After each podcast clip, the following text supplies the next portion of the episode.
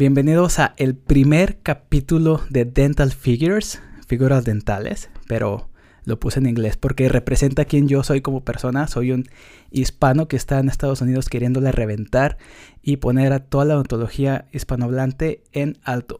Es para mí un placer tener a Paulina Toledo como mi primera invitada y nos vamos a concentrar sobre quién es la persona detrás de todo lo que ustedes ven la persona detrás de las publicaciones, la persona detrás de cada video y vamos a tener un poquito de plática más humana y más real. Y recuerdo que hace como tres meses yo te mandé un mensaje, te dije, o te etiqueté, no recuerdo, pero te dije, hey, vamos a hacer una colaboración. E inmediatamente dijiste, sí, claro, ¿de, de qué? Y dije, wow, wow, porque yo pensé, yo pensé que me ibas a dejar en visto, la verdad. no, ¿cómo crees? Y desde aquel entonces, pues yo me quedé como asombrado por tu nobleza. Y es para mí un honor tenerte como mi primer invitada en este Dental Podcast.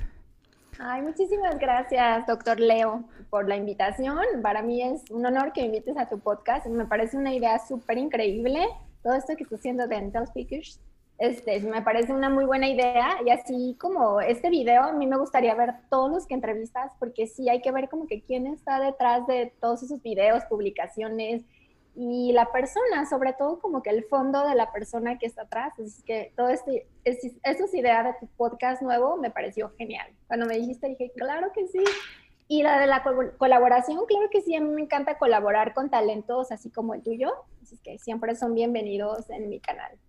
Perfecto, así que solo si tienen una propuesta de valor, mándale un mensaje porque yo me imagino que te han de llegar otras propuestas que no tanto.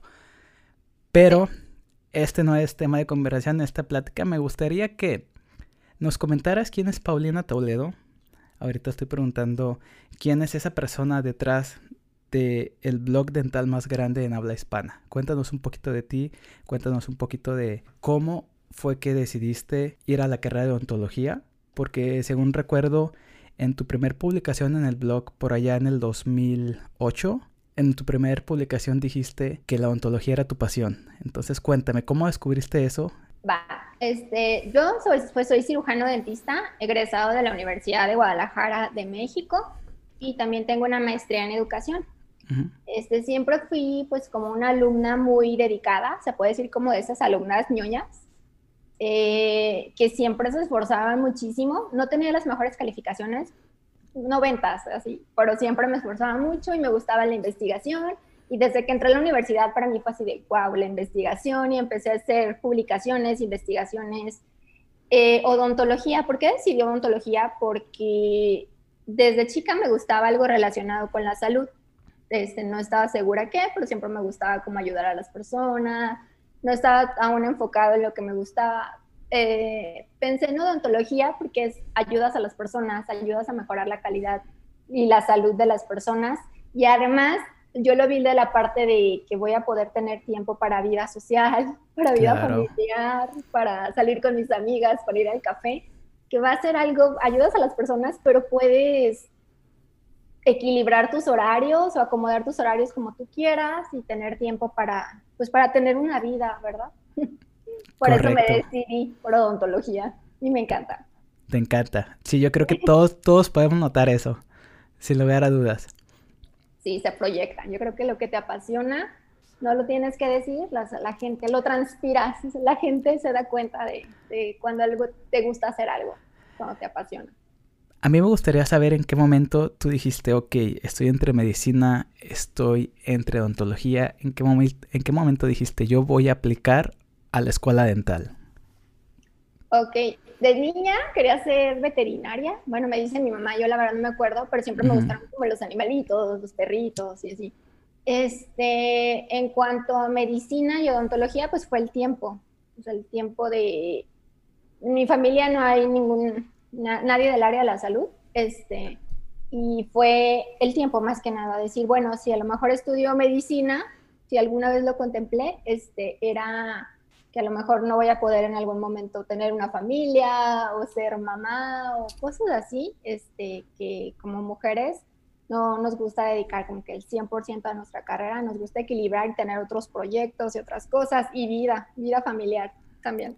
Claro, claro, tienes toda la razón. Y de hecho, se me viene a la mente que hay alguien, me parece que se llama Odín Duperón, que dice que si quieres ser el número uno, tienes que dar todo. Y que está perfectamente bien dejar a todos los que quieren obsesionarse, pasar adelante. O sea, ellos están sacrificando vida, están sacrificando tiempo con su familia, tiempo con sus amigos, están sacrificando felicidad, nada más porque ellos piensan que la, que la felicidad va a ser siendo los número uno. Entonces me hace un, una, una mentalidad muy, muy, muy inteligente de tu parte. Porque yo te veo que eres, eres una persona feliz. Eso es lo que yo percibo. Sí, sí, sí. Hago y trato de equilibrar toda mi vida y que no sea solo trabajo y me ha funcionado y tengo tiempo hasta para hacer hobbies, para hacer proyectos en internet, para hacer todo lo que se me ocurra, también tengo tiempo. Muy bien, y hablando un poquito más de tus hobbies y de ti, cuéntame a qué te dedicas actualmente, o sea, en qué parte de tu día eres dentista, en qué parte de tu día eres eh, pues la persona que te, que te toca hacer en tu familia, en qué parte de tu día eres la youtubera. Pues ahorita en pandemia pues es un poquito diferente, porque nada más atiendo como urgencias o emergencias, voy muy poco al consultorio, pero en un día normal se puede decir que mediodía iría a la clínica, a mi clínica, a mi consultorio, y mediodía lo dedicaría, no sé, para ponerme a cocinar, que me gusta cocinar, me pongo a hacer mis proyectos personales, me gusta mucho pintar, me pongo a pintar, eh, hacer procesos creativos, a grabar videos, como que trato de hacer todo lo que me gusta y, y aún en odontología en día normal trato de que sea mediodía la profesión y mediodía mi familia y mis cosas. Perfecto, perfecto, excelente. Parece que tienes una excelente combinación. Trato, trato. Maravilloso.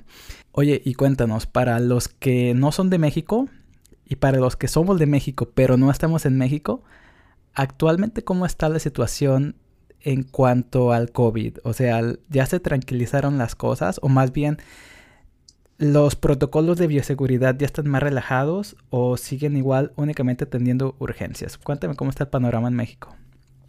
En realidad, pues lo que nos dicen los organismos de salud en México es que nada más atendamos emergencias y procedimientos que no este, generen muchos aerosoles. Pero pues realmente ya ahorita los casos van subiendo en México, o sea, estamos como que alcanzando el pico, está peor, pero aún así han reactivado la economía porque pues yo creo que si no nos morimos de COVID, nos morimos de hambre. Claro. Hay que trabajar, ¿verdad? Y yo veo que muchos dentistas están trabajando normal, o sea, igual con todas las barreras, sanitización y demás, pero están atendiendo procesos, este, procedimientos que no son de emergencias. Y pues sí es un gran riesgo, pero pues lo que te decía es como poner en una balanza que a fin de cuentas pues tenemos que seguir generando, tenemos que seguir pagando la renta, tenemos gastos que no paran aún con COVID y pues yo creo que todos los profesionales, la mayoría está atendiendo ya de forma más normal solo igual teniendo los espacios entre pacientes para poder, un poquito más de espacio entre pacientes para poder sanitizar y limpiar la, el consultorio. Pero igual con todas las barreras, con mil barreras, porque tú sabes que pues los aerosoles y la saliva estamos, somos de las profesiones con más riesgo claro. de contagio y pues yo creo que eso es lo que está pasando ahorita en odontología en México.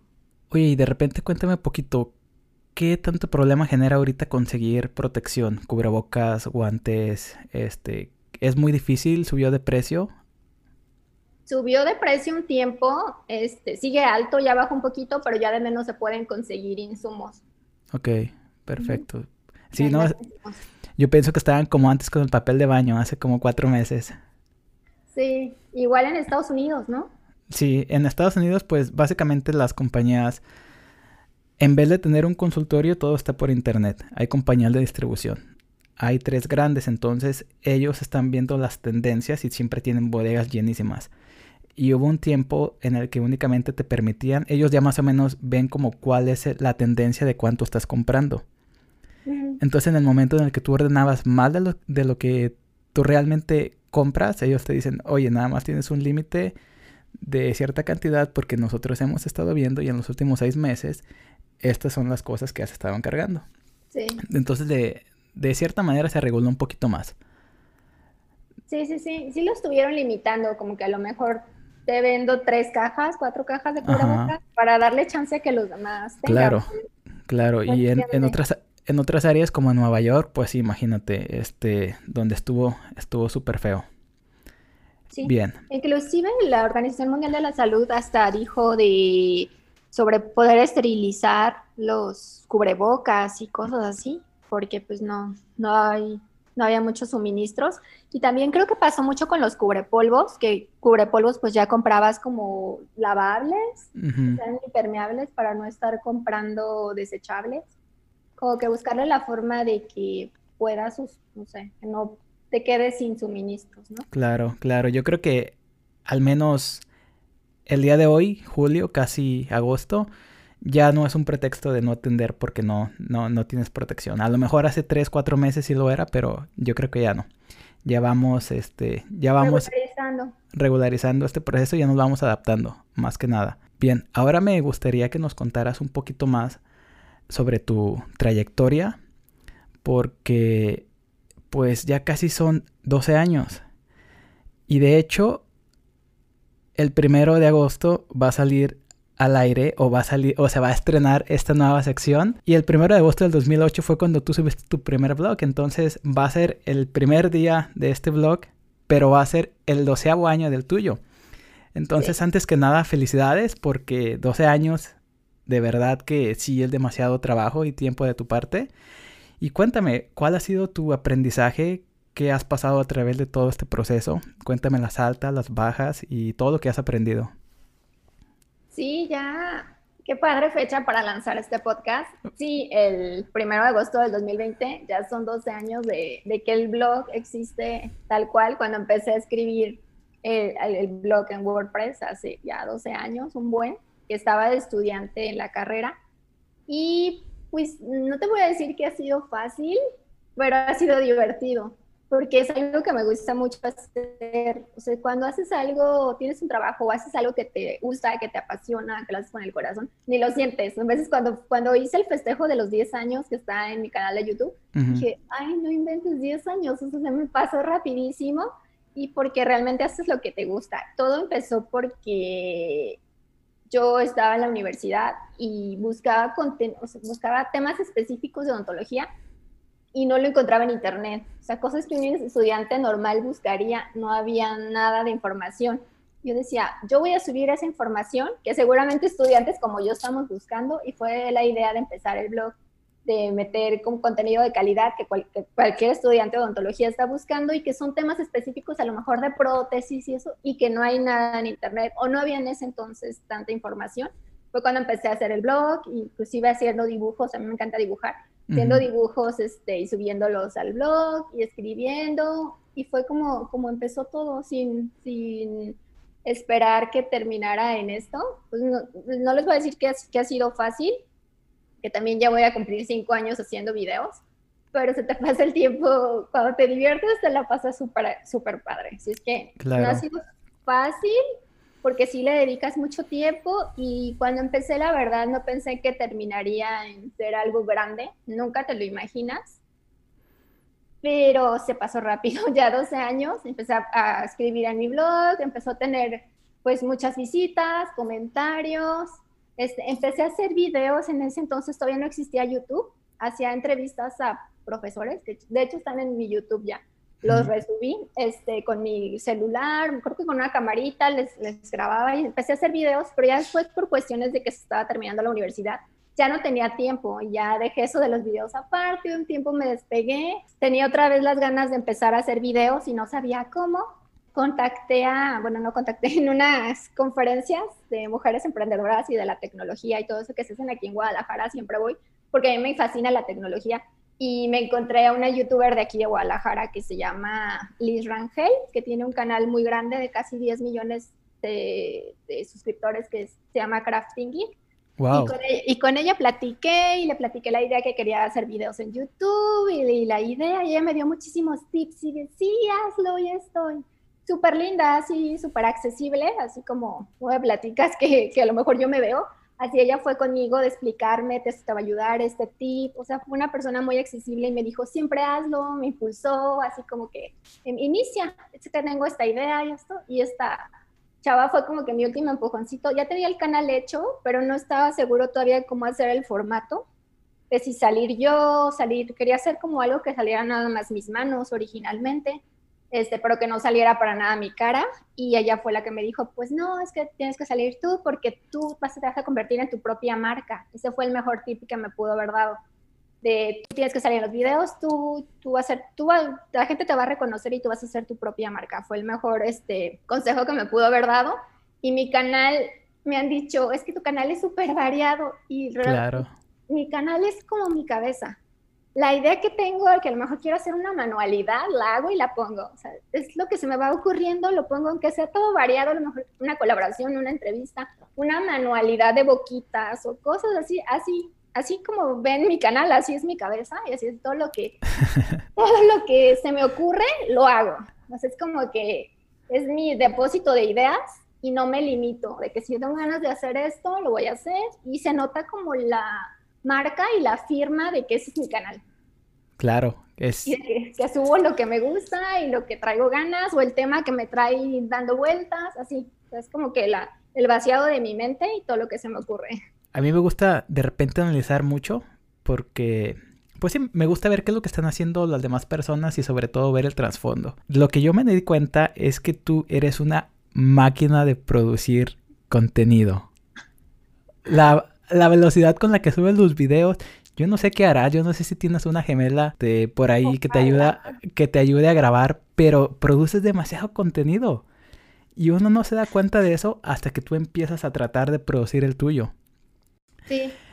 Entonces, yo creo que en este momento ya estás en una posición perfecta donde mucha gente ya viene con ideas y algunas ideas son buenas y valen la pena compartirlas. Entonces, eso te puede ayudar un poquito para, para hacer el proceso un poquito más eficiente. Sí, quisiera tener clones que me ayudaran a hacer todo, a editar y todo, pero realmente lo hago todo yo sola.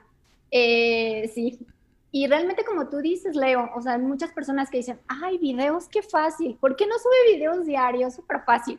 Hasta que ya estás haciéndolos y te das cuenta de todo el trabajo que hay atrás, desde crear una idea, desde grabarla, editarla, o sea, es, es un trabajal que hay atrás y, y pues realmente te haces rápido con la práctica. Yo ya casi 400 videos que tengo en el canal y al principio me tardaba horas, días, semanas, años, no sé, en, editar un video. Y ahorita es rapidísimo porque ya tienes la práctica. Pero sí, al principio sí es más, en lo que agarras la onda o en lo que agarras tu ritmo de trabajo, yo trabajo muy rápido. Lo puedes preguntar a, a Gabriel Levy, al doctor Gabriel Levy de Ameloblog, que vino aquí a Guadalajara a grabar conmigo y lo traían friega. O sea, era así de, de cada que grabamos, yo, yo, grabo muy rápido y hago todo mi trabajo, ya todo tiene que estar planeado y grabamos en unos minutos y rápido. O sea, todo, cuando ya se va a hacer, eh, soy muy rápida, o sea, es como que todo en friega. Y, este, y, y, eso es lo que me funciona a mí. Primero a lo mejor hago vaciado de ideas, hago guiones, grabo rápido y edito rápido. Lo que me funciona para estar pues con contenido nuevo, porque a mí, yo también consumo muchísimo YouTube y a mí me gusta estar viendo contenido nuevo de mis youtubers. Mí me gusta estar, a lo mejor en lo que me pongo a hacer algo, cocinar algo, me gusta estar viendo videos y me gustan los creadores que suben contenido continuamente. Yo entiendo que lo mejor es a lo único que se dedican, pero creo que la parte del éxito de cualquier trabajo o creador de contenido es que seas constante y que la gente todo el tiempo te esté viendo videos tuyos. Sí, la constancia. Yo creo que yo creo que llegaste a un punto donde ya estás teniendo algo que se llama el efecto compuesto, donde todos los videos que tienes de fondo, todos esos casi 400 videos te siguen ayudando y ya estás en el efecto de bola de nieve, donde esto cada vez es más, pues ahora sí ya es como el crecimiento súper tangible, ¿no? Porque yo checo un día y tienes tantos seguidores, checo a los tres días y, ah, ya tiene 2000 más, wow son videos que de hace cinco años y que la gente sigue viendo y que le sigue sirviendo y eso está padre. A mí que me gusta la educación y me gusta la docencia y todo eso, para mí es como dejar el conocimiento ahí para cuando lo necesites y lo puedas estar consultando y eso se me hace genial. Es como estar dando la clase muchas veces y pues te digo, realmente se refleja lo que me gusta. A lo mejor hay muchísimos temas de patología bucal porque a mí me gusta patología bucal o histología porque me gusta, cosas así. Pero sí ha pasado de que a lo mejor al principio, a todos nos pasa que al principio nuestros videos nada más los ve nuestra mamá. Una visita. Claro, claro, a mí me pasó hace seis meses. Y tú eres nuevo en YouTube y te ha ido súper bien, porque subes contenido genial, contenido actualizado, contenido de gran calidad de, odontología, porque tengo que decir que pocos canales en YouTube, bueno, ya no sé cuántos, pues dejemos en pocos, este, suben contenido este, científico y real, hay unos contenidos de odontología que no aportan nada, o que son remedios caseros, o que son cosas que yo no, no lo veo bien. Yo pienso que YouTube puede subir lo que tú quieras. Claro. Si quieres subir un video aquí brincando del balcón, tú súbelo. O sea, el contenido, hay públicos para todo tipo de contenido, pero pienso que ya metiéndose a cuestiones de salud, de que la odontología pues es un tema de salud, que que si subes este contenido que no es verídico o remedios caseros de bicarbonato, cosas así raras, que en vez de ayudar a la gente la vas a afectar por monetizar o por tener visitas y eso creo que a fin de cuentas no te debes de meter con el contenido que puedes afectar a personas. O sea, tú puedes hacer contenido de retos, de aventarme un balón en la cara, lo que tú quieras, pero ya en cuestiones médicas que involucra la salud de las personas, se me hace un poquito delicado que existan dentistas que suban ese tipo de contenido que en vez de aportar, este, estén descalificando a la odontología. Claro. No todos los odontólogos somos así. Y mucha gente busca respuestas en Internet. En Internet. Y al ver ese tipo de contenidos que me han dicho, ay, es que yo hice el remedio de bicarbonato con limón y, este, y ve, doctora, mis dientes se mancharon y se están descarapelando, cosas, comentarios así que digo, ay, no puede ser, o sea, porque, primero que nada, porque hay gente que lo sube, pero igual hay personas que lo suben y no hay problema, pero ¿qué pasa cuando lo sube un dentista? O sea, las personas llegan a creer más ese contenido. No es lo mismo que la suba mi vecina Chaunita, este, que no es nada de la salud, a que lo suba un dentista y que la gente llegue a creer que eso es real. Ay, este es todo un tema, pero yo creo que si vas a hacer algo, que sea algo que aporte y ayude a los demás. Perfecto. que no sea para joderles la, la salud, ¿verdad? Sí, claro. Yo creo que como profesionales de la salud tenemos una responsabilidad y esa bata blanca, porque nosotros como dentistas tenemos una ceremonia de la bata blanca. Y yo recuerdo muy bien que el día de mi servicio, el doctor nos dijo que la bata blanca tiene un símbolo muy fuerte en la sociedad. Y creo que tenemos que seguir esas líneas, ¿no? Como esas líneas de qué es lo más importante. Y yo creo que al final de cuentas nosotros nada más somos un medio para ayudar a la sociedad, en este caso a los pacientes, a tener una, una mejor salud. Y de repente sí he notado lo mismo que tú. Hay de repente canales que van más orientados a los pacientes, donde los videos ya se vuelven un poquito absurdos, podría yo decirlo de esa manera, pero regresándonos un poquito a lo académico, yo creo que el canal que tú tienes es el que mayor impacto tiene en los estudiantes, es el que más los ayuda como a motivarse, porque de repente yo veo videos tuyos y sacas un poquito tu, parte más humana, o sea, te, te sabes poquito de, de tu papel y habla un poquito más Paulina en vez de en vez de en tu blog. Y yo sí he visto que has, que has inspirado a mucha gente. Entonces, felicidades, es una, es una labor muy padre, es algo muy bonito. Y para todos aquellos, porque mi audiencia, la mayoría tienen entre 20, años y 24. Nada más para que entren un poquito en contexto. El año donde ella subió su primer blog, el celular más popular era un BlackBerry. Yo te aseguro que todos los que nos están viendo ahorita nunca han tenido un BlackBerry en su vida. Para que sepan, el iPhone, me parece que el iPhone 1, o sea, el primero, el más horrible, el que estaba así de grueso, salió en el 2007. Entonces, eh, tú ya tienes una trayectoria muy, muy grande.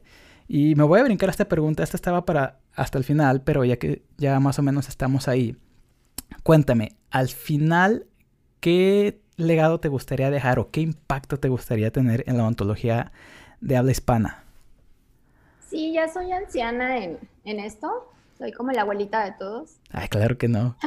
Aquí en, de odontología de videos, pues siempre, pues mi objetivo siempre ha sido ayudar a los, bueno, todo empezó por ayudar a, a estudiantes como yo, que tuvieran acceso a los conocimientos, a, a ciertos conocimientos pero de forma fácil, como a mí me hubiera gustado que me lo enseñaran, con peras y manzanas, fácil, así como yo te lo explico, de este paso y luego este paso, aunque todas van a decir, ay, obvio, ya lo sé, no, a mí explícame que de este paso tengo que lavar el, y hacer esto, y a mí explican, a mí como me hubiera gustado que me lo explicaran en la universidad, y eso trato de, de proyectarlo en mis videos, y para los estudiantes les sea más fácil, que a lo mejor son cosas obvias para nosotros que ya terminamos la carrera, pero que cuando tú estás llevando esa materia no le entiendes nada a tu profesor y explicándotelo como paso por paso, primero haces esto, luego eso, luego... Así como me hubiera gustado a mí que me lo enseñara, así lo, lo, lo proyecto yo en mis videos.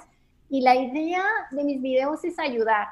Simplemente si yo ya ayudé a algún estudiante, a sacarlo de alguna duda. Si yo ayudé, también tengo algunos videos para pacientes, si ayudé a algún paciente sacándolo de cómo cuidarse después de una extracción, si ya le ayudé con mínima cosa o mínimo en mi video por algún comentario que les haya respondido, el chiste de haber ayudado, cambiado la vida de una persona, para mí ya es un gran legado. O sea, siempre ha sido ayudar y, y mejorar pues el aprendizaje de los estudiantes y también igual con los, con los pacientes, que yo veo que falta muchísima comunicación entre los odontólogos y los pacientes, porque veo que comentan en mi video, ah, eso nunca me lo dijo mi, mi doctor, o nunca me mm. dijo cómo cuidar a mi extracción, o nunca me dijo que hiciera estos lavados, o nunca me dijo que limpiara las suturas, cosas que a lo mejor a nosotros como dentistas por el tiempo, porque ya tenemos otro paciente afuera, se nos pasa a explicarles cosas básicas a los pacientes,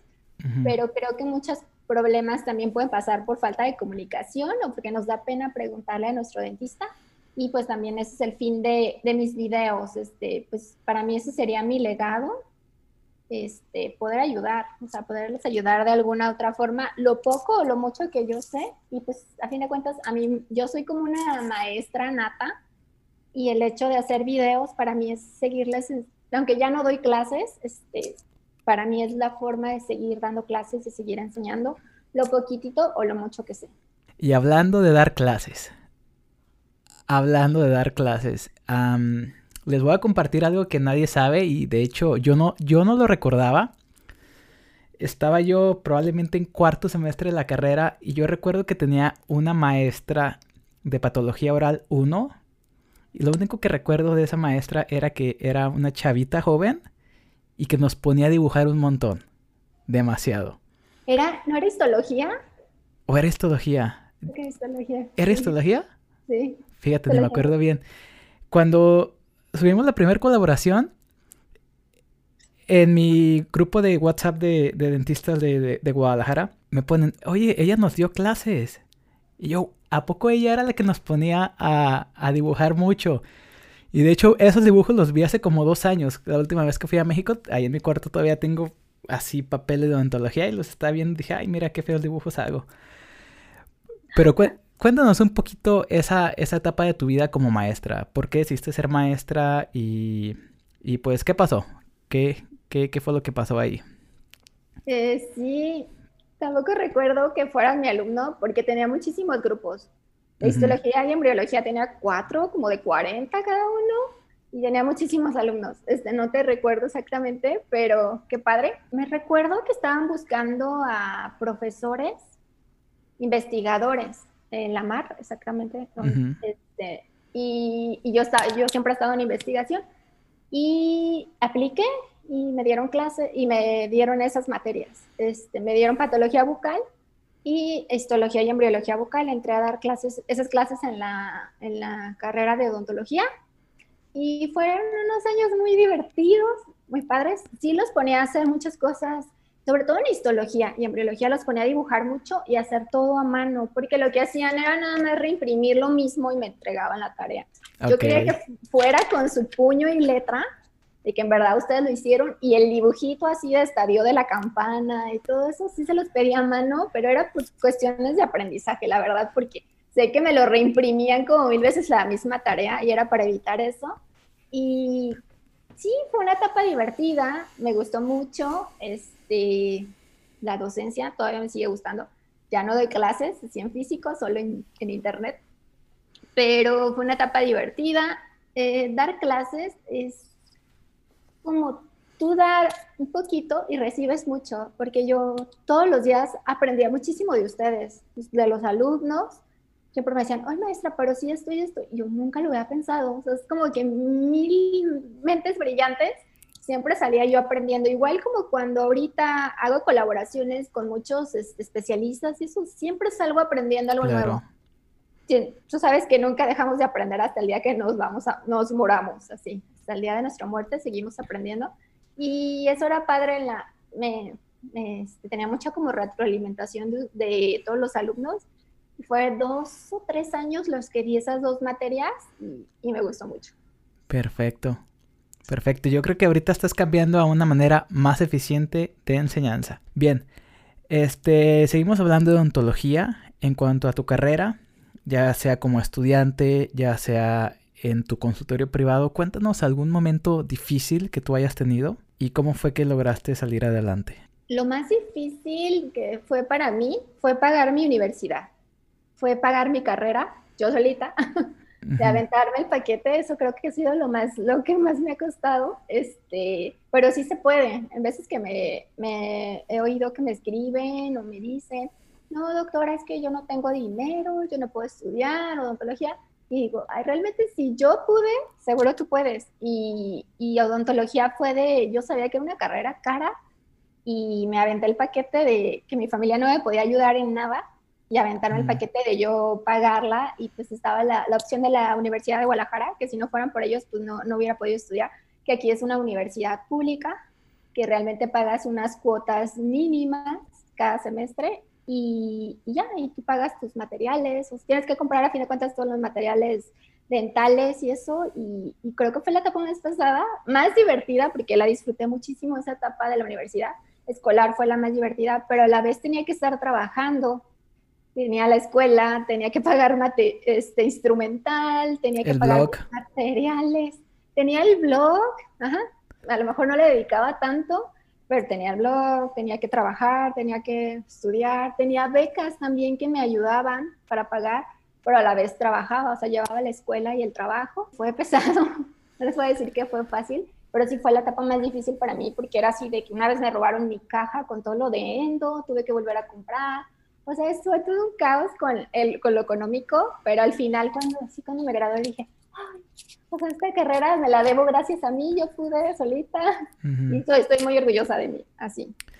Te tengo una pregunta que me causa mucha, mucha curiosidad. Cuando una persona se encuentra en una situación muy difícil, siempre, o una de dos, o te das por vencido o tienes que crecer como persona, tienes que aumentar tu tolerancia al sufrimiento o al dolor. ¿Crees que si alguien te hubiera apoyado, si tus papás te lo hubieran pagado, si hubiera sido todo más fácil, entre comillas, hubieras tenido el hambre, el ímpetu de seguir con todo este proyecto? No, yo creo que no. Yo creo que sería una junior, como les decimos aquí. No, yo creo que sería otra cosa, porque cuando sabes lo que cuesta, las cosas las valoras más y siempre buscas más y buscas salir adelante de una otra forma. Tú lo sabes, tú estás en Estados Unidos y estás echándole todos los kilos del mundo para salir adelante y sobresalir de todas las demás personas. Y así es esto. Yo creo que si tuviéramos todo en bandeja de oro y de plata, este, nos sentaríamos y no haríamos nada. Claro. Y de hecho, este, este mensaje es como un poquito más filosófico y más como emocional, pero si tú estás viendo este video y tienes, estás teniendo dificultades en la escuela, nómbrese económicas, nómbrese de que tú sientes que no sirves para la carrera, que sientes que tus manos no están conectadas con tu mente, es cuestión de tiempo. Entre más difícil esté, entre más batalles y entre más tiempo estés ahí, va a ser muy difícil que como adulto a ti algo te vaya a parar. Porque todo lo que estás haciendo ahorita estás creando un nivel de tolerancia al dolor y al sufrimiento que las personas que lo tienen todo fácil no van a tener. Y Paulina es un ejemplo, yo soy otro ejemplo, en algún momento eh, hablaremos de eso, pero no te des por vencido, te lo digo de corazón, no te des por vencido, vale la pena. Y si tú sientes que esta carrera, lo que quieres hacer, si tú sientes que tener a un paciente sentado en tu silla dental es la manera en la que tú quieres contribuir a este mundo y ayudar a las personas, por favor no te rindas. Por favor no te rindas. Mándale un mensaje a Paulina, mándame un mensaje a mí y por favor no te rindas. Aquí estamos para ayudarles. Sí, también lo que yo les digo es que dicen, es que no soy bueno para tal materia, no soy bueno para prótesis, no sé, bueno, a lo mejor son las bases que debes de saber como odontólogo, pero a lo mejor saliendo de la, de la carrera ya no lo vas a hacer. O sea, no tenemos que saber a lo mejor como base, pero si es algo que no te gusta, hacerlo. A lo mejor cuando termines tu carrera vas a hacer otras cosas que te gusten de la odontología y es, no sé, si la prótesis no te gusta, vas a tener un protesista que va a ir a tu consultorio y lo va a hacer.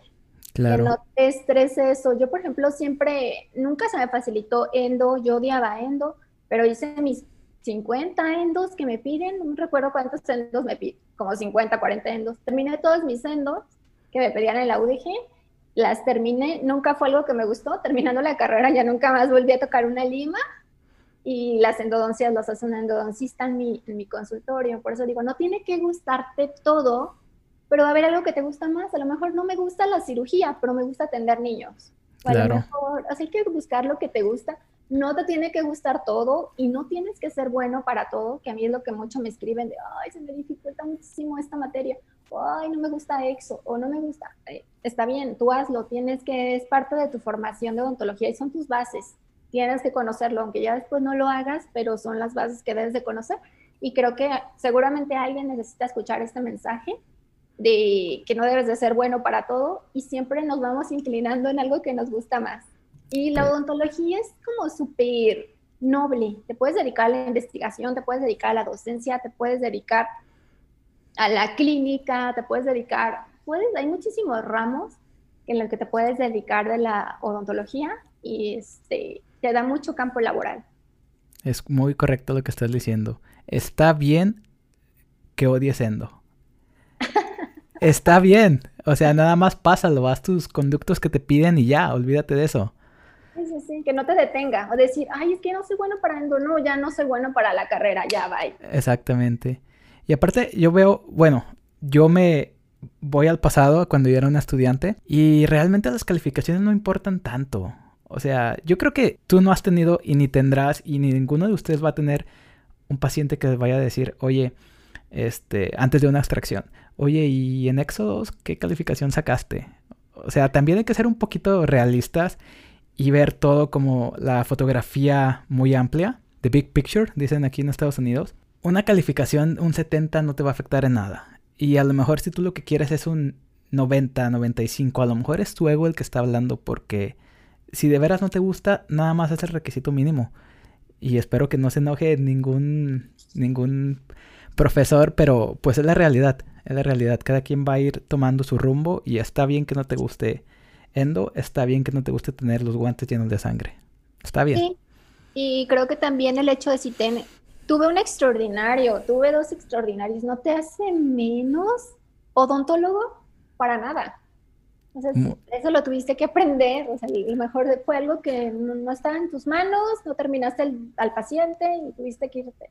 Son cosas que están muy fuera de nuestro alcance. Yo creo que si estás pasando por la etapa universitaria, solo te enfoques por aprender, por sacarle jugo a tus maestros, porque muchos maestros de ahí, de tu universidad, llevan años y tienen esa experiencia en la espalda que puedes absorber y aprender muchas cosas. Yo recuerdo que tenía muchos maestros que ya estaban así por jubilarse y te daban tips que ellos sacaron de 40 años de atender pacientes. Esto te sirve, esto te pasa, hacías fresitas con ellos. Me acuerdo de muchos maestros que aprendí muchísimas cosas y te daban todo lo que sabían. Yo creo que si estás en la universidad estás para aprender. Como, tú dices, olvídate del, de si saqué 80, saqué 70, estás ahí, aprende, absorbe todo lo más que puedas, aprende de esos grandes maestros que están ahí, sácales provecho, aprende, estás ahí, para aprender, para sacar todas tus dudas, nada de que no voy a preguntar esto porque me parece que es tonto, ninguna pregunta es tonta. Si para ti es como que, ¿por qué esto nadie lo pregunta? Tú pregúntalo. ¿Por qué la lengua está así o por qué el mola? Tú pregúntalo porque estás ahí para aprender. Y pues yo creo que les digo que aprovechen mucho esa etapa porque es una etapa bonita y puedes aprender muchísimo. Absorbe todo el conocimiento porque luego lo vas a ocupar cuando tengas a tu paciente y estés solo en el servicio. Así que por favor, por favor, si te quedas con un consejo de, este podcast, por favor aprovecha tu etapa de universidad y dedícate a lo que más te gusta. No te estreses. Sí, y sigue aprendiendo. Ahorita, ahorita con internet, todos los chavos que ahorita están en, en la universidad tienen todo al alcance y a la mano. Solo que siento que en veces no saben buscar porque me preguntan, oiga doctora, este, ¿dónde está el nervio? No sé qué. Y ya lo googleo y me sale. Aquí está, mira, hay que googlear hay que enseñarlos también a buscar en Google, a, enseñarlos a distinguir de los artículos científicos de, de las noticias falsas. Claro. De lo que es, de, hay artículos de Google, de noticias, enseñarlos a buscar, porque ahorita tienen demasiada tecnología y demasiada información a su alcance y que también aprendan a diferenciar lo falso, lo, las fake news, como dicen, lo falso de lo que es lo científico y enseñarlos a, a googlear, porque ahorita hay muchísimas bibliotecas, journals, tanto que pueden actualizarse que antes esas cosas no las teníamos. Exactamente. Y de hecho tocaste un punto muy importante porque hace varios días, hace como cinco, alguien me hizo un tipo de preguntas así básicas que nosotros que ya somos que ya somos pues egresados consideramos que son básicas. Generó un poco de polémica porque lo publiqué en la en el Instagram. Sí, y el Instagram es como mi fuerte, nada más que como siempre estoy bien ocupado, se me olvida compartir los resultados. Fueron 256 personas que dijeron no, que lo busque él, no le contestes, que lo busque él. Y fueron como 120 personas que dijeron no, ayúdale. Entonces lo que hice fue googleé, le puse en Google imágenes, googleé la, la pregunta que él tenía y me apareció la información. Entonces yo creo que este clip te lo voy a mandar y tú también mándaselos si nos están preguntando algo que es muy obvio, es importante que te enseñes dónde buscar. Y te voy a decir por qué. Porque la cantidad de información que se ha subido a Internet en los últimos dos años es mayor de la que se ha subido desde el 2018 hasta desde, desde que el Internet se, se inventó. Así que te aseguro que cualquier cosa que busques va a estar en Internet. Tienes que tener un ojo crítico para saber qué se funciona y qué no usualmente si buscas en Google Scholar, ¿cómo se llama en español? Escolar. Google eh, Scholar. En, Google Scholar ahí te va a salir buena información. Usualmente si buscas en imágenes es bien improbable, si lo vemos desde un punto de vista un poquito más lógico, es bien improbable que alguien se ponga a hacer contenido que no sea verídico hecho imagen, porque para hacer una imagen toma tiempo. Entonces usualmente usualmente las imágenes son también una buena fuente de información. Y también mucho contenido, muchas imágenes son de libros. Google Books también, métanse a Google Books. Entonces ahí lo tienes. Si nos mandas una pregunta que nosotros consideramos que estás de repente siendo un poquito flojito o que si de plano no tienes idea, en vez de contestarte la respuesta te vamos a mandar este video. No, sí, la verdad, en veces trato de contestarles, pero en veces que estoy muy ocupada que se pongan a investigar, no es en mala onda, pero... Claro, no se lo tomen tan personal, exactamente. Sí, sí, sí. No se lo tomen tan personal, a lo mejor de repente estábamos este, a punto de manejar o algo y se nos pasa y pues discúlpenos si en algún momento les herimos sus hermosos sentimientos. Sí, a lo mejor solo es cuestión de googlear. A lo mejor para nosotros es muy obvio, para ellos no, seguro no pero con mucho gusto los ayudamos cuando podamos, pero sí, este, antes de que pregunten a alguien, Google lo investiguen y ya si no encuentran la, respuesta, con mucho gusto los ayudamos. Me gustaría que nos contaras un poquito tu proceso sobre cómo abrir un consultorio dental. Y esto me genera a mí mucha, pues mucha curiosidad por dos razones. Una, porque yo sé que desde que estás en la, en la universidad, tú estás haciendo todo por ti sola. Y hacer el consultorio, abrir tu consultorio no fue la excepción. Yo me siento muy identificado en ese aspecto porque tenemos más o menos una historia un poco similar. La única diferencia es que tú abriste tu consultorio y yo no, y ambos pertenecemos o ambos somos de la misma ciudad. Entonces, dime por favor, cuál es el proceso, qué tenemos que hacer, qué no tenemos que hacer, en qué tenemos que prestar atención. Más o menos danos una clase así súper rápida sobre cómo puedes montar un consultorio cuando te acabas de graduar de la universidad. Pues no lo puse así recién graduada. Este, Que recuerdo que cuando empecé a hacer el servicio, antes del servicio, no, cuando empecé a hacer mi servicio social, este, una doctora maestra de la universidad, este, la doctora Sandra, le mando saludos, me contrató para su clínica, para trabajar en su clínica y eh, medio día iba al servicio social y medio día trabajaba en su clínica. Y fue como ahorré. Este, ahí también, igual que en mi servicio social, nosotros hacíamos de todo. En la unidad modelo, haces exodoncias, haces endos, haces coronas, haces todo como estuvieras en tu consultorio y hacía lo mismo en la clínica. Y trabajé con la doctora Sandra dos años y ahorré, ahorré, ahorré lo más que pude este, para, para poner mi consultorio. Ya que junté una cantidad, le di las gracias, me fui de ahí y, este, y era una cantidad realmente pequeña. Este, ahorré, después optimicé ese poco dinero que tenía buscando unidades usadas busqué una unidad usada, busqué un rayos X usado. Creo que sí todo varía de acuerdo al presupuesto que tengas, ¿verdad? Tienes dos millones, claro. Pero yo tenía súper poquito y lo que hice fue cotizar, ver, doctores que iban a cambiar su unidad. Este, vi un doctor que iba a cambiar una unidad que estaba realmente nueva, pero él cambiaba unidad cada año, la agarré a muy buen precio. Este, rayos X compré uno usado, así súper viejito, pero funcionaba. Eso era la, la idea y, el mueble lo mandé a hacer de cocina, el de los cajoncitos. Compré un mini refri y ya así lo súper básico lo compré como usado. La de la cocina sí lo mandé a hacer con cocina. Y lo que hice mucho fue cotizar a lo que son materiales, pues el instrumental que compres para tu, en, la carrera te va a servir para tu consultorio. Es lo bueno que lo que inviertes en por 100 mil cosas te va a servir. Este, pues todo eso ya lo tenía, compré algunas cosas que otras cosas extra, pero lo que fue material, lo que hice fue lo mismo que hacía en la universidad, era cotizar en muchos depósitos. O sea, también igual como lo hacía en la UDG, iba a todos los depósitos recorríamos mis amigas y yo todos los depósitos de alrededor y donde estuviera, preguntábamos en todos, anotábamos y donde estuviera más barato, ahí lo comprábamos. Igual hice lo mismo, mi lista de lo que lo más básico que ocupaba, que voy a poner resinas, ok, ocupo para resinas esto, hay que ver qué, eh, haz, una haz unas anotaciones de los procedimientos que vas a ofrecer, que voy a ofrecer, voy a hacer exo, voy a hacer resinas, voy a hacer amalgama, lo que vayas a hacer, haz una lista y para cada procedimiento, ¿qué me hace falta? O qué este, material me hace falta, fue lo que hice. Hice una lista, lo pasé a varios, este, lo coticé en varios depósitos dentales, donde fue más barato, ahí. De ahí soy y lo compré y ya fue como puse mi consultorio. ¿Cuáles crees que serían los imprescindibles para abrir un consultorio? Se me viene a la mente autoclave, silla y rayos X. ¿Estoy perdiéndome de algo? No, yo creo que sí, el autoclave. El autoclave, sí. Me compré uno usado también, que me costó creo que como mil pesos. De, calor seco. no tenía autoclave todavía. Y ahorita tengo autoclave, pero me, sirvió dos años. Y este, yo creo que básate a tus a tu presupuesto y busca lo más básico. Sí, creo que rayos X, pues obviamente el sillón dental y el autoclave, yo creo que sí. Y unos cajoncitos, si no puedes comprar un mueble, unas cajoneras o algo, donde puedas ocultar las cosas del paciente para que no lo esté viendo todo el tiempo.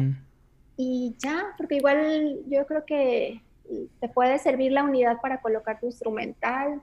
No sé, creo que sí es lo más básico. Rayos X, nunca este, ahorren por no querer, no querer gastar, no, no compren rayos X porque no está padre que se lo avienten. No tenemos todavía visión de rayos X como Superman y no quiero que se no sé, que digan, ay, creo que la extracción viene fácil y la hagan claro. una previa radiografía. Creo que rayos X, aunque sea te compres el uno usado, pero sí es básico que estés tomando radiografías para diagnóstico. Yo me quedaría o resumiría esto en que dependiendo de tu presupuesto, si estás en un presupuesto limitado, por así decirlo, tienes que invertir tiempo en buscar lo mejor que puedas comprar con el dinero que tienes. Si quieres agarrar algo pues que valga la pena, te va a tomar tiempo. Y no creo que haya excepción a eso. Entonces, si no quieres comprar nuevo, ahí está la opción. Y también actualmente existen demasiados grupos de dentistas y ahí ponen compraventa de cosas. Entonces, es ahorita es más fácil que en ningún otro momento de la humanidad poner un consultorio. Así que por favor, haz tu búsqueda diligentemente. Sí, para todo hay presupuesto. Hace poco hice un video, bueno, hace unos meses, con un... es técnico, técnico dental, no, no es técnico dental, técnico de unidades y de unidades, ajá. El, ingeniero Marco Polo, por ahí está el video en mi, en mi YouTube, que les da tips como de mantenimiento y eso. Con él he aprendido mucho, pero me di cuenta, bueno, él me platicó que inclusive hay unidades dentales de 2 millones de pesos. Sí, claro. Que yo no tenía ni idea. wow. Que, instala en, me dijo que en Monterrey, Nuevo León.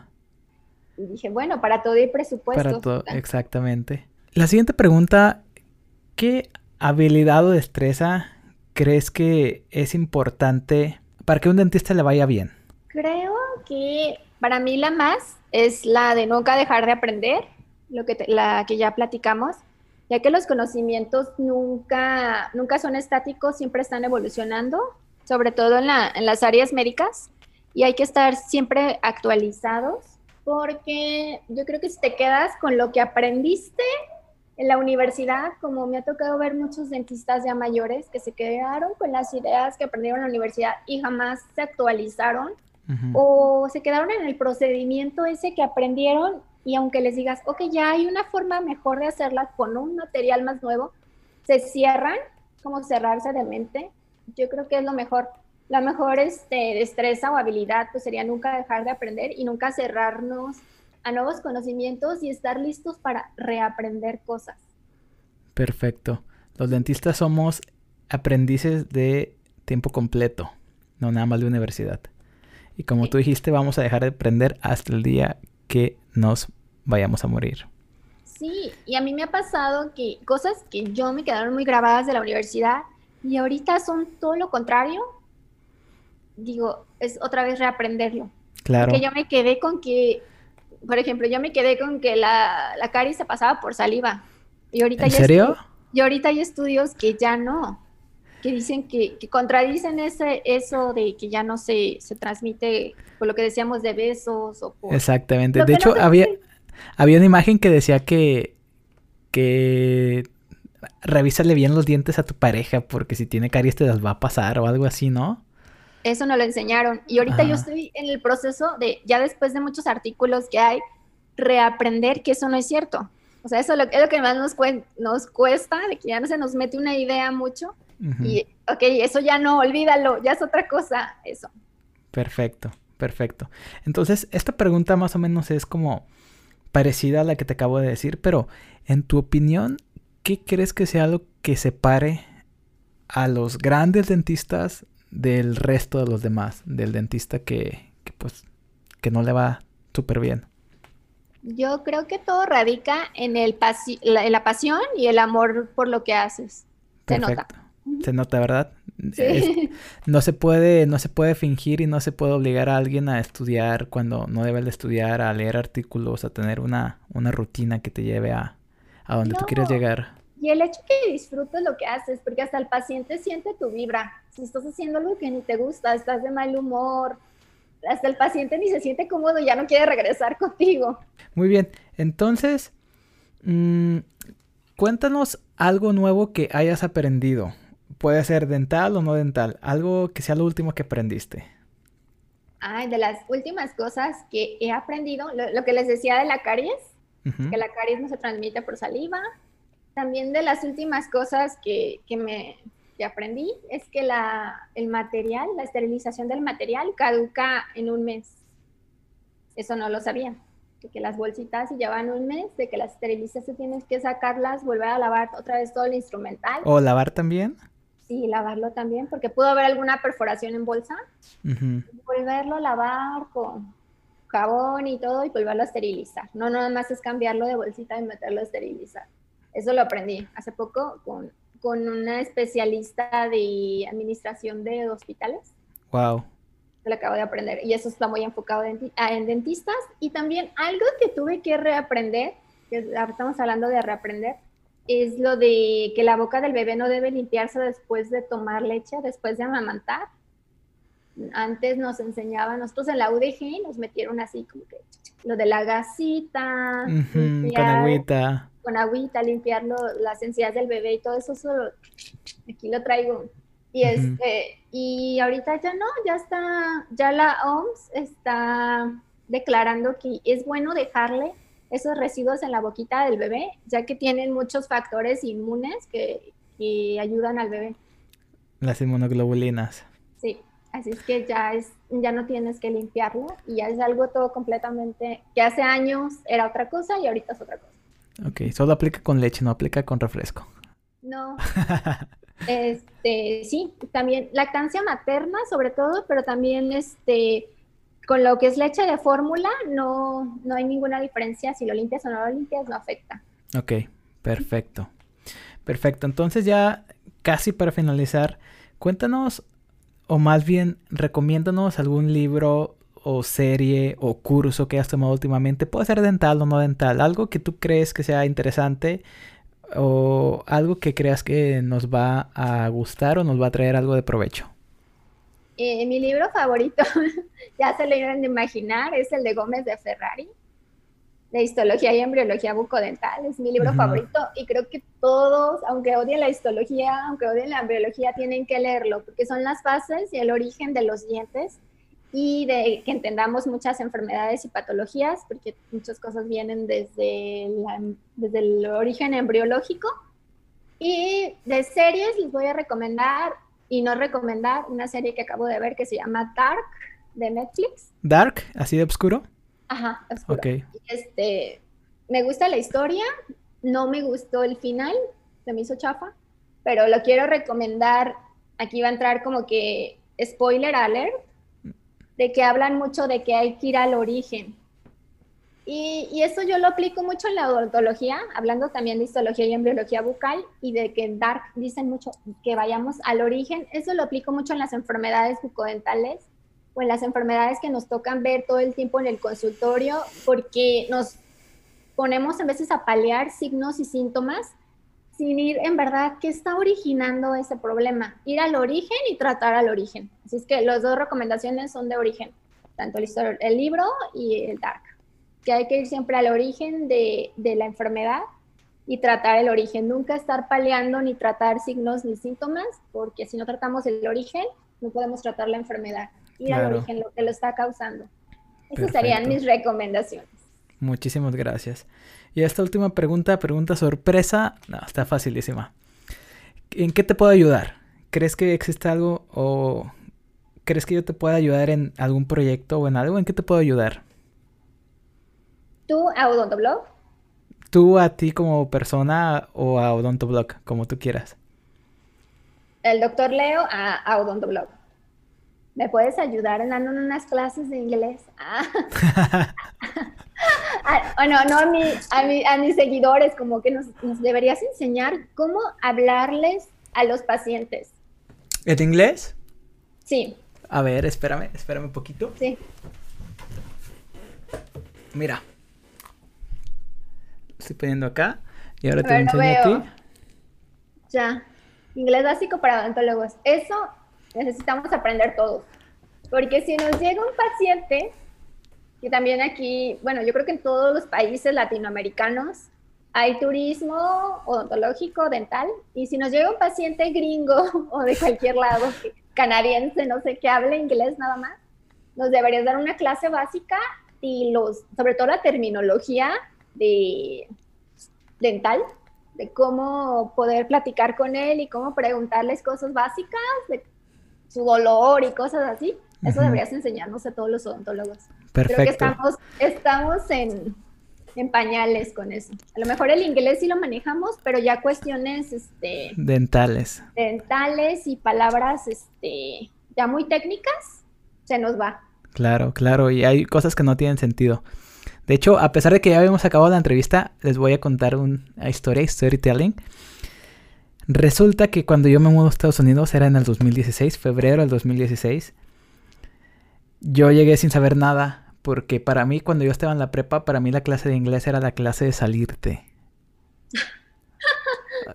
o sea, cuando, o sea, nada que ver con el, con el muchacho, doctor, chavo que están viendo ahorita de que, ay, sí, que muy académico y todo. No, no, no. Era la, era la pinta. Exactamente. O sea, cuando yo estaba en la prepa, inglés era, me salía a jugar básquet. Entonces, yo, nunca, yo nunca supe nada, nunca tomé clases. Creo que nada más me sabía el to be. I am, you are, he is, she is. Y ya. Y preguntas básicas, what, who, where. Y ya. Cuando llego a Estados Unidos, pues imagínate, el señor doctor no podía ni pedir un McDonald's. O sea, horrible. Lo que hice fue que me puse a estudiar inglés rapidísimo y me puse a estudiar, con, me puse a trabajar con puros americanos, o sea, trabajos, pues, trabajos como cualquier otro migrante trabajaría. Trabajé en una bodega. Y después de seis meses eh, ya estaba trabajando como asistente dental e intérprete. Y lo que pasó fue que hay un centro comunitario donde el 50% de la población eran hispanohablantes. Entonces ellos necesitaban a un asistente dental. Yo memoricé las frases que iba a decir para la entrevista, frases como yo puedo aprender inglés rápido, frases como yo sé que mi inglés no es bueno, pero yo sé de odontología, frases como el 50% de los pacientes hablan español y yo hablo español, y la frase de estoy seguro de que voy a hacer un buen trabajo. Pues total, me entrevisto con el doctor, con la directora de, de esa clínica y me dan el trabajo. O sea, imagínate, alguien que no sabía nada de inglés, cinco meses después trabajando como intérprete. Qué padre. son, son etapas de mi vida que yo volteo para atrás y las recuerdo con mucho cariño porque mi primer día de, de trabajo traía el celular, Google Maps todo el tiempo. No, Google Maps, Google Translator, todo el rato, todo el rato, todo el rato. Y yo creo que hasta este momento sigo aprendiendo. Y lo más importante, y ese es el consejo que les voy a dar, es que la diferencia en por qué un niño aprende y por qué un adulto no, es porque el niño jamás piensa que va a ser juzgado. El niño no le importa si su pronunciación está mal, el niño no le importa si va a decir mal o si se van a reír de él, el adulto sí. Así que sea un niño que te valga, que te valga. Y así, así estoy hasta este momento. A veces cuando estoy ahorita trabajando en el consultorio ahorita, a mí me toca asistir a pacientes que van a tener implantes, van a tener casos muy, muy grandes de, no lo sé, 10, 12 mil dólares. Y yo soy el asistente que les está respondiendo las preguntas. Y a veces yo pienso, digo, wow, o sea, aquí estoy yo con mi inglés todavía medio mocho o mi pronunciación chistosa. Y a ellos no les importa. ¿Por qué me va a importar? Claro. Entonces nada más aviéntense, este, consuman mucho contenido en inglés, pongan los subtítulos en inglés porque es más fácil leer que escuchar. Entonces está bien fácil y si no nos vamos a aventar una serie de odontología en inglés. De hecho, si les gustaría odontología en inglés, me dicen. En serio, esta es una, esta es una propuesta seria. Sí, estaría muy bien. Sí, creo que lo que dices es súper importante, que el miedo no te detenga y que vayas por lo que por lo que sueñas, por tu sueño, por lo que quieres hacer y que nada te detenga, ni el idioma, ni las barreras, ni las fronteras, como a ti nada te detuvo y allí andas rompiéndola. Y sí, estaría súper bien. Yo creo que todos los dentistas, bueno, todos, aunque no sean de cualquier profesión, aunque no sean de profesión, hay que aprender inglés. Es el lenguaje universal y en el que habla la mayoría de los países, en el que está escrito, por ejemplo, nosotros odontólogos, la mayoría de los artículos con todo lo más nuevo, lo más reciente, las investigaciones, todo está en inglés. Me parece que, el 80%. Hay que consumir inglés, hay que escucharlo, hablarlo, hay aplicaciones para aprenderlo y, y creo que es la mejor, de las mejores recomendaciones que les podemos dar es que aprendan inglés. Perfecto, me encanta. Pues muy bien, por mi parte, eso es todo. Agradezco mucho de tu tiempo. Creo que acabamos de tener una entrevista súper agradable. Y muchas gracias por darnos la oportunidad de conocer un poquito más de quién es Paulina Toledo. Agradezco mucho tu tiempo. Y pues nos Claro, claro. Entonces nos estamos viendo en la próxima entrevista o en el próximo video. Este, sí suscríbanse para que vean todos estos podcasts que van a estar súper interesantes. No me los voy a perder yo. En YouTube va a estar el video podcast, en Spotify el audio. Y, en, y en IGTV van a estar también clips, pero está mejor YouTube. Sí, veanlo en YouTube y suscríbanse. Muy bien, pues por mi parte eso es todo y muchas gracias. Sí, también suscríbanse aquí, suscríbanse a mi canal de YouTube que es Odontoblog MX. Toda la información va a estar abajo en la descripción. Muchísimas gracias por la invitación. Un abrazo gigante. Un abrazo. Bye.